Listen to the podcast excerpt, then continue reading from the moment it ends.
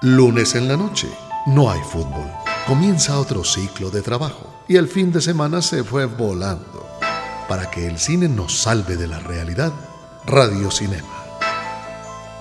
Radio Cinema, cine conversado entre Santiago Gutiérrez y Samuel Castro. Hay voces que se destacan sobre cualquier otra, eh, ya sea por, por su tono, por su profundidad, porque hablan, porque hablan sabroso, como, como diría alguien. Eh, y justamente la voz es una de las propiedades más importantes de los grandes actores. Uno eh, es muy difícil encontrar, digamos, un gran actor que tenga una voz muy chillona. No, no, no, sale. Pasó, eso fue justamente lo que pasó en la época del cine mudo, cuando se hizo la transición al cine sonoro, un montón de actores y de actrices se quedaron sin trabajo porque no, no salía esa voz, no era agradable de escuchar. Eh, hoy vamos a hablar de un actor que es también una voz impresionante, una voz que, que ojo, no es Morgan Freeman, no es la voz de Dios, pero sí es la voz como de, de un trueno. De, se, se, le parece. Sí, sí, sí, buena, buena metáfora, Samuel. Se le parece. Entonces vamos a hablar del señor Jeremy Irons. Nos hacen reír, soñar y llorar. Aún así, no los conocemos. Personajes del cine en Radio Cinema. Santiago, buenas noches, ¿cómo estás? Buenas noches, saludos a los oyentes. Sí, a la oyente, a los oyentes que nos escuchan por los 95.9 FM de Cámara FM, que nos pueden escribir también al Twitter de la emisora, que es arroba cámara FM, al Twitter del programa, que es arroba FM Radio Cinema y a nuestros Twitter personales. ¿Cuál es el tuyo, Santiago? San Gutiérrez J. Y el mío es arroba Samuel Escritor. Ahí nos pueden decir todo lo que quieran contarnos de los programas que han escuchado, pero también nos pueden hablar de cuál es la película que más recuerdan del invitado de, de hoy a Radio Cinema, que es Jeremy Irons. Sí, señor. Eh, un actor de estos clásicos, de, que hacen parte, como a veces decimos, de, de la mitología del cine eh, angloparlante contemporáneo. Sí, un, un actor altísimo, eh, de mide 1,88, Jeremy Irons. Eh, Jeremy John Irons, que nació el 19 de septiembre de 1948 eh, en Inglaterra. En la isla de White, que es una isla que queda al sur de, digamos, de, de lo que llamamos Gran Bretaña, eh, al frente de Southampton. Eh, que tiene como ciudadanos ilustra a Jeremy Irons y Anthony Mignell, el director del paciente inglés, también hacia allí para, para más señas. A mí, a mí lo que me gusta es que Jeremy Irons, sin ser lo que está pasando hoy en, entre los actores ingleses, es que todos están viniendo de clase media alta, porque la actuación se está volviendo un, un lujo, un oficio de lujo. Sí. Eh, Jeremy Irons no, Jeremy Irons es hijo de un contador, Ajá. digamos, no, no estoy diciendo pues que sea pobre, pero no, no tiene ningún, no, no, no tiene ninguna de esas de, de, esa alta alcurnia, digamos. Uh -huh. Y sin embargo, sí tiene, sí tiene una, una personalidad y una pinta que le ayuda a hacer cualquier cosa. Uh -huh. o sea, estamos hablando de un tipo que es desde que ha pasado por ser terrorista en Duro de Matar uh -huh. eh, a ser un noble o a ser eh, uno de los Borgia el, el, principal de los Borgia. Eh, Jeremy Irons va a una escuela en Dorset, estudia y tiene un grupo musical, que me encanta el nombre del grupo musical, se llamaba Los Cuatro Pilares de la Sabiduría. que, que está bien para un cuarteto, pero se ve que era un ñoño miedoso, un ñoño brutal. Eh, pero luego, después de, de, esa etapa, además tocaba la armónica, Santiago. Sí, no sí, te digo por todo. favor, por favor. Eh, después de esa etapa, se entrena como actor en el Bristol Old Vic, que es uno de esos sí. clásicos del, del, teatro inglés. Eh, y ahí es donde gana cierto reconocimiento. Hace una obra que se llamó Godspell, donde él era Juan el, donde era Juan el Juan Bautista, Bautista sí. ¿cierto? Y Judas eh, era David Essex, para, como curiosidad. Eh, y esa obra se representó desde de, en los 70s más de 1100 veces, lo que significa que fue un exitazo brutal, digamos, en, en, en cuanto a representaciones, y le dio eh, el reconocimiento necesario para hacer lo que hacen todos los actores ingleses, es decir, conseguir trabajo en la BBC. En la BBC, sí, señor. Eh, ahí trabajó en varios proyectos y en, en, una serie infantil que se llamaba Play Away, cosa que ahora parece un poco simpático en un programa infantil eh, tan, tan sobrio como lo vemos. Yo me acuerdo que, mira, relacionado con lo que decíamos al principio, el otro personaje que, que la carrera empezó en un programa infantil así a lo Plaza Sésamo es Morgan, Morgan Freeman. Freeman, claramente, sí. Eh, si, si, se acuerdan o si buscan por ahí en YouTube, Morgan Freeman era como un Drácula, un, o era uno de sus personajes recurrentes. Uno de los personajes, sí, porque era como si un Plaza Sésamo, así. Eh, además de eso, además de eso, Santiago, eh, Jeremy Irons logra conseguir la atracción o el reconocimiento porque actúa con una actriz que probablemente ustedes conozcan, una señora que se llama Judy Dench, Ajá. en una obra de Harold Pinter, eh, que era una adaptación de una novela que se llamó eh, Language Go Down y que fue transmitida para, en televisión en 1978. Pero digamos que lo que lo volvió famoso de verdad, así como a Colin Firth lo volvió realmente famoso, la adaptación de Orgullo y Prejuicio a miniserie, eh, fue la adaptación de una, de, una de una novela muy conocida de Evelyn Waugh que se llama Brideshead Revisited, uh -huh. eh, que incluso se hizo un remake hace poquito eh, y que se volvió una cosa, un fenómeno global. Acuérdense que la programación inglesa se pasa por los canales públicos norteamericanos. Pasa hoy con Downton Abbey, que se ve por PBS. Así es. Eh, eh, en, un, en, un, programa. Bueno, era otra época también. Sí, exacto. Estamos hablando de comienzos de los 80, cuando que una serie se volviera global era realmente difícil. Ahora es relativamente sí. sencillo con las plataformas nuevas. Entonces, eh, recibe Jeremy Irons una nominación al Globo de Oro Ajá. por esta miniserie. Y de una, eso hace que la carrera se expanda. Y entonces vendrá, para mu muchas mujeres lo recordarán, y digo muchas mujeres porque es una película eminentemente romántica, que es eh, La amante del teniente francés, ah, The con, French Lieutenant Streep, que era con Meryl Streep, que él era ese oficial eh, pintoso, digamos, que, que, que protagonizaba.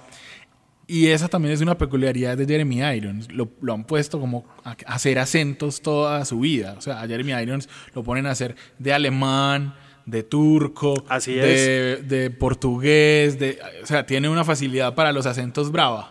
Sí, sí, sí. Es, es hasta sorpresivo que fuera. Digamos, mucha gente no, no cree que es británico, lo tiene más como tal vez norteamericano, porque él nunca como que se ha marcado como el clásico actor británico de cine. Sí, porque mira, por ejemplo, en, en, una, en una película que también fue reconocida, una película de George Skolimowski que se llama Moonlighting, él hacía de un contratista polaco eh, de construcción. Esa película también, digamos que amplió su rango y entonces ya eh, Jeremy Irons fue reconocido en Estados Unidos como un actor versátil, tanto que lo, lo empiezan a ya en los noventas, por decir algo, eh, Jeremy Irons era invitado a Saturday Night Live, que es un signo, digamos, de que uno ya ganó reconocimiento en Estados Unidos. Sí. Eh, Jeremy Irons es considerado lo que muchos llaman el ganador del Gran Slam de los premios en, en Estados Unidos, que es, eh, se ha ganado el Tony, se ha ganado el Emmy, se ha ganado el Oscar. lo cual habla, digamos, de, de, de lo que es. En 2005 fue un No, año... pero no nos adelantemos. Ah, bueno, vale. Te iba a decir que, que, la carrera de cine comienza realmente eh, en 1980. 80, sí. Aparece en Nijinsky. Así es. Eh, y después de eso, si ustedes recuerdan, eh, digamos que en los 80 tiene varias apariciones, uh -huh. pero una aparición importante es que era el otro, el que se oponía a Robert De Niro en La Misión. ¿Te acuerdas de esa película filmada en el Amazonas colombiano, una parte uh -huh. que fue, digamos, muy destacada en, en, en muchos medios? Bueno, eh, porque, porque las, digamos que películas antes de la misión era, por ejemplo, eh, Un amor de Swan, que es, eh, uh -huh. que es la adaptación de En Busca del Tiempo, de una parte de En Busca del Tiempo. Perdido.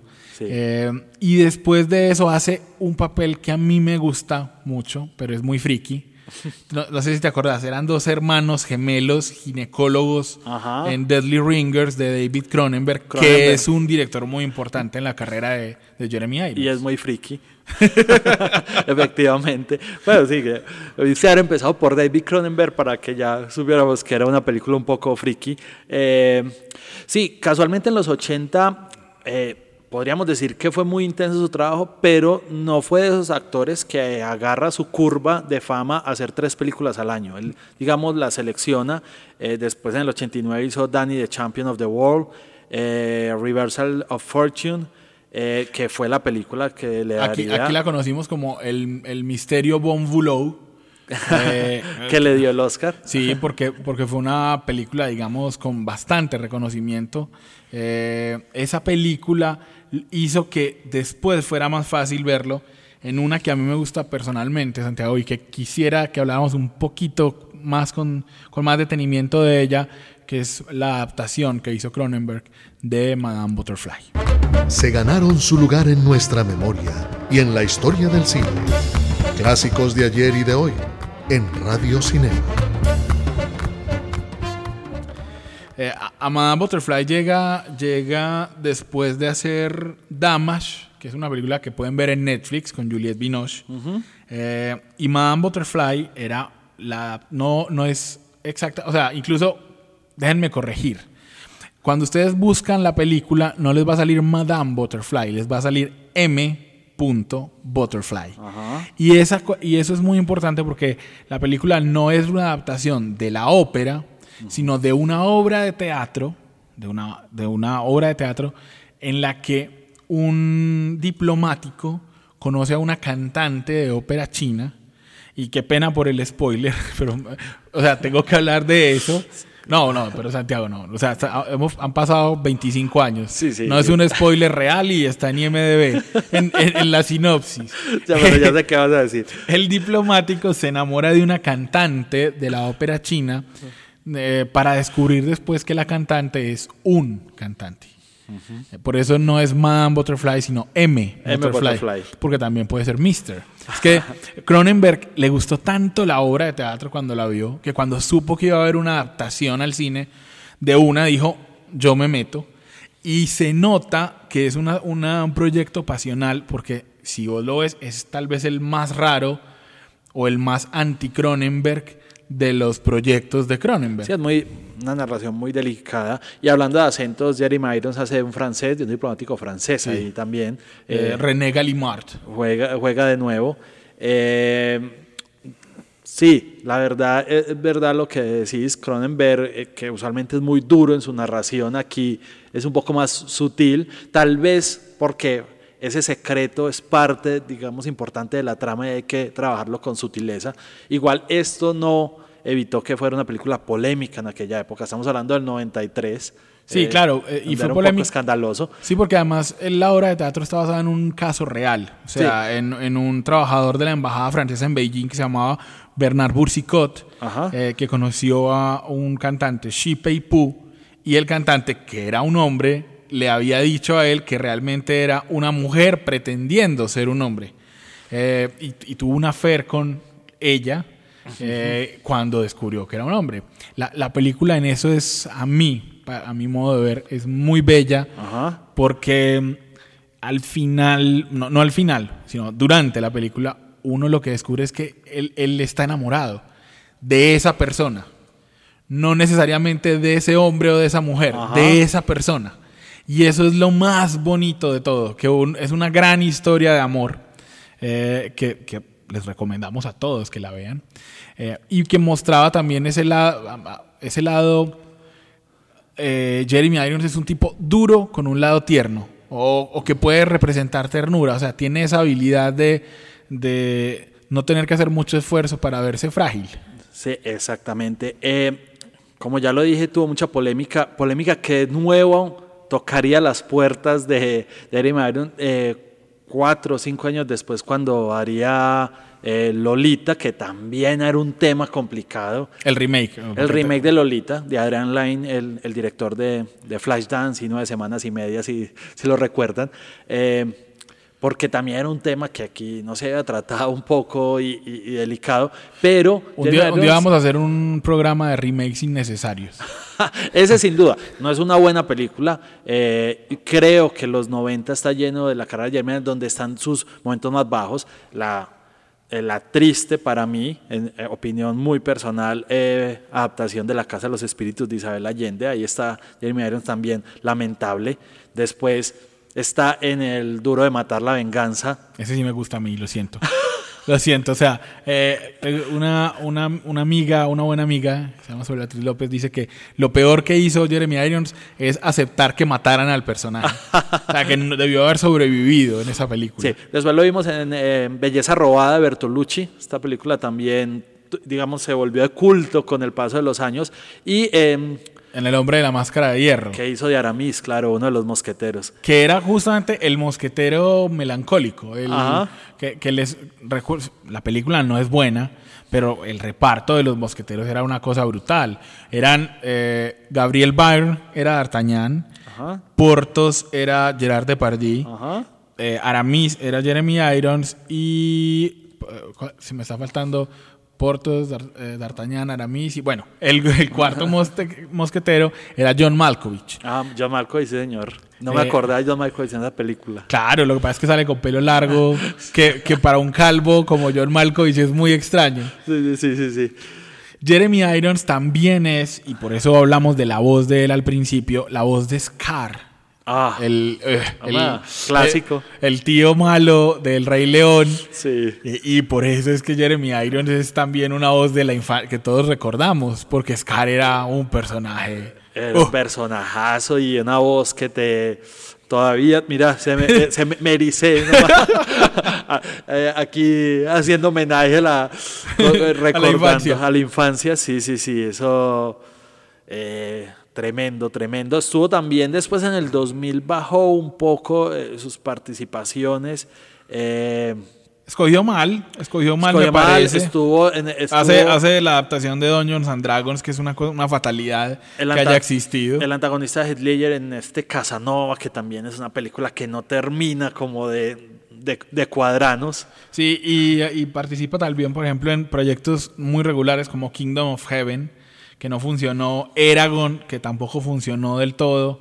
A mí me parece que empieza a, a- a volver a hacer el Jeremy Irons prestigioso a partir de que eh, Ed Harris lo llama para ser el antagonista de Appaloosa, Ajá. un western eh, que a mí me gustó mucho, que se, que se deberían ver, eh, en el que también está Vigo Mortensen.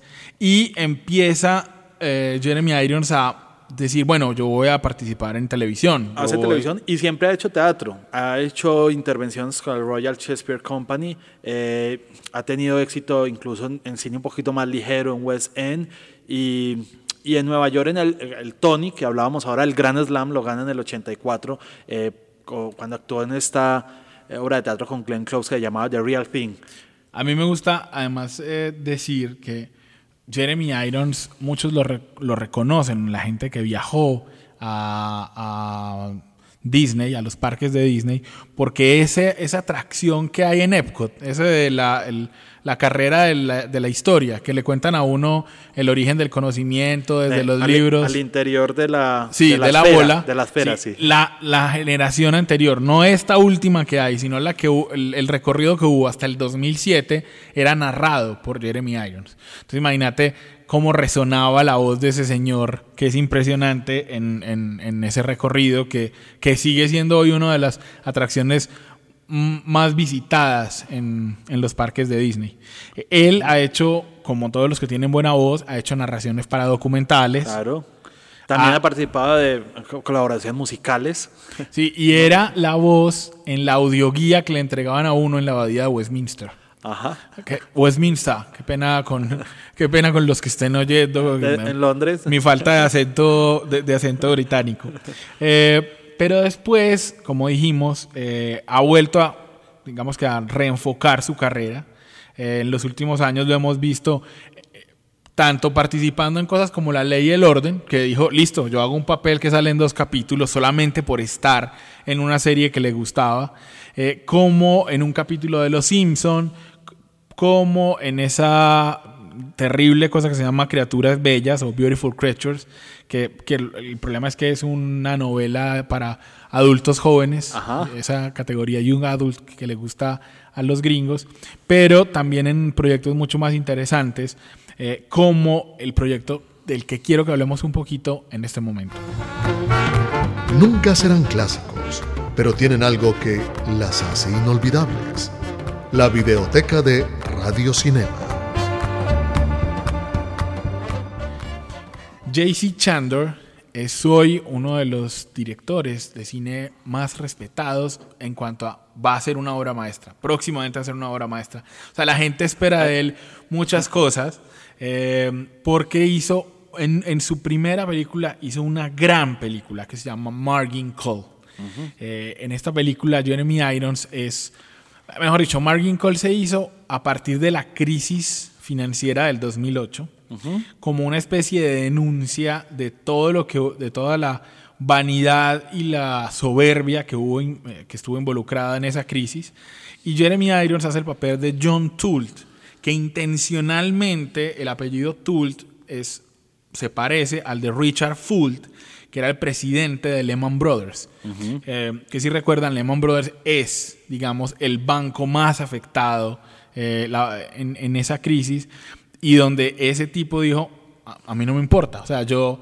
Richard Full después eh, iba a recibir un bono de éxito por su, por su gestión, incluso cuando renunció. Eh, la soberbia de Richard Full fue notoria y eso es lo que lleva a Jeremy Irons a la película. Es un, un tipo que cuando se entera, ustedes lo van a ver cuando vean la película, se entera de que las cosas están mal y lo único que quiere es salvar su pellejo. El reparto tiene nombres digamos, uh. muy importantes. Kevin Spacey está. El reparto es una Paul belleza. Bettany, Zachary Quinto. Sí, eh, eh, Simon Baker, Demi Moore de, y el señor Stanley Tucci. Stanley Tucci, sí señor. Eh, estuvo nominado su guion en los Oscars como guion original en el 2011. una película con relativo éxito en, en taquilla, pero lo que decís, más que eso, es la expectativa que genera el director. Eh, como para terminar y para cerrar un poco, hablemos de la faceta de un tipo muy comprometido con las causas eh, políticas y sociales, mucho trabajo eh, caritativo a favor de, del Partido Laborista, del Mundo, de... del SIDA, exactamente estuvo siempre militando en el Partido Laborista británico, mmm, lo cual digamos demuestra, porque estamos hablando de un tipo que tiene mucho contenido. Eh, no vamos a decir la lista de premios, porque, no, porque ya nos diríamos otros eh, cinco son, minutos, pero creo que resume lo que dijimos. Ganó el Gran Slam norteamericano, que para alguien en habla inglesa es mucho. Sí, lástima que hoy sea, hoy espero que las nuevas generaciones de millennials no lo recuerden simplemente como el último actor en hacer de Alfred en Batman. Por favor, no, no creamos que Jeremy Irons es solamente el Alfred de Batman, porque entonces apague y vámonos. El cine canta, baila y suena. El soundtrack de la semana en Radio Cinema. Y por eso, porque queremos, que lo re queremos recordarlo, digamos, con, con sus grandes participaciones, pues Jeremy Irons ha estado inclusive a las órdenes de David Lynch y vamos a escuchar para despedirnos una canción de la maravillosa Etta James que suena en Inland Empire de David Lynch, en la que actuó Jeremy Irons, que se llama At Last. Y con esa canción nos escuchamos dentro de ocho días en Radio Cinema.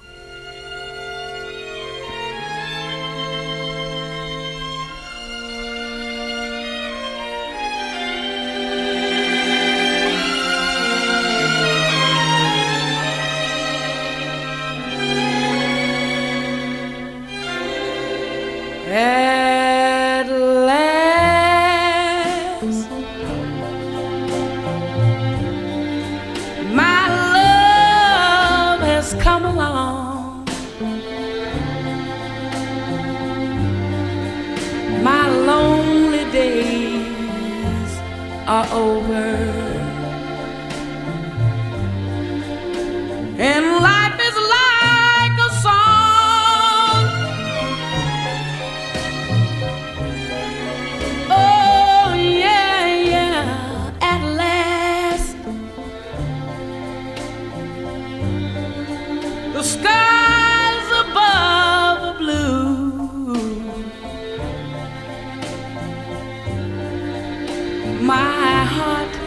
was wrapped up in clover.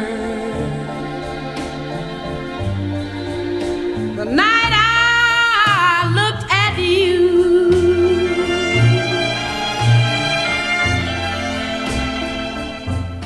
I found a dream that I could speak to, a dream that I can call my own. I found a thrill to press my cheek to,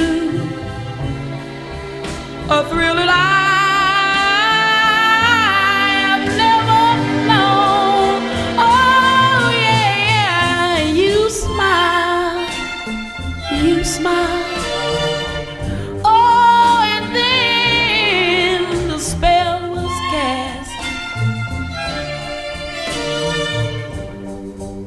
And here we are in heaven.